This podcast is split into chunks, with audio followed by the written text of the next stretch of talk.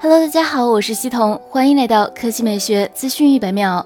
小米公司 Redmi 产品总监王腾晒出了小米集团中国区总裁、Redmi 品牌总经理卢伟冰试用友商新机的照片。图片中，卢伟冰使用友商新机自拍，露出了开心的笑容。不过，这款新机被打上了马赛克，它极有可能是小米即将发布的一款新机。自拍可能是该机的一大看点。有网友猜测，卢伟冰试用的这款新机可能是小米十一青春版或者小米 CC 系列新品。之前，小米 CC 产品经理魏思琪在与米粉互动时透露，小米 CC 系列并没有砍掉，这意味着小米可能会在今年发布 CC 系列产品。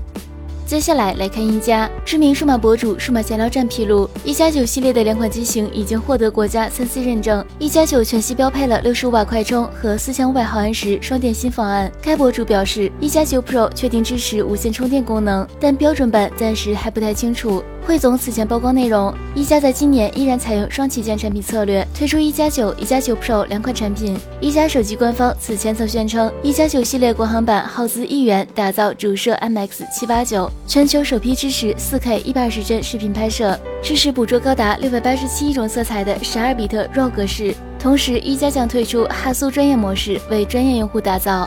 好了，以上就是本期科技美学资讯每秒的全部内容，我们明天再见。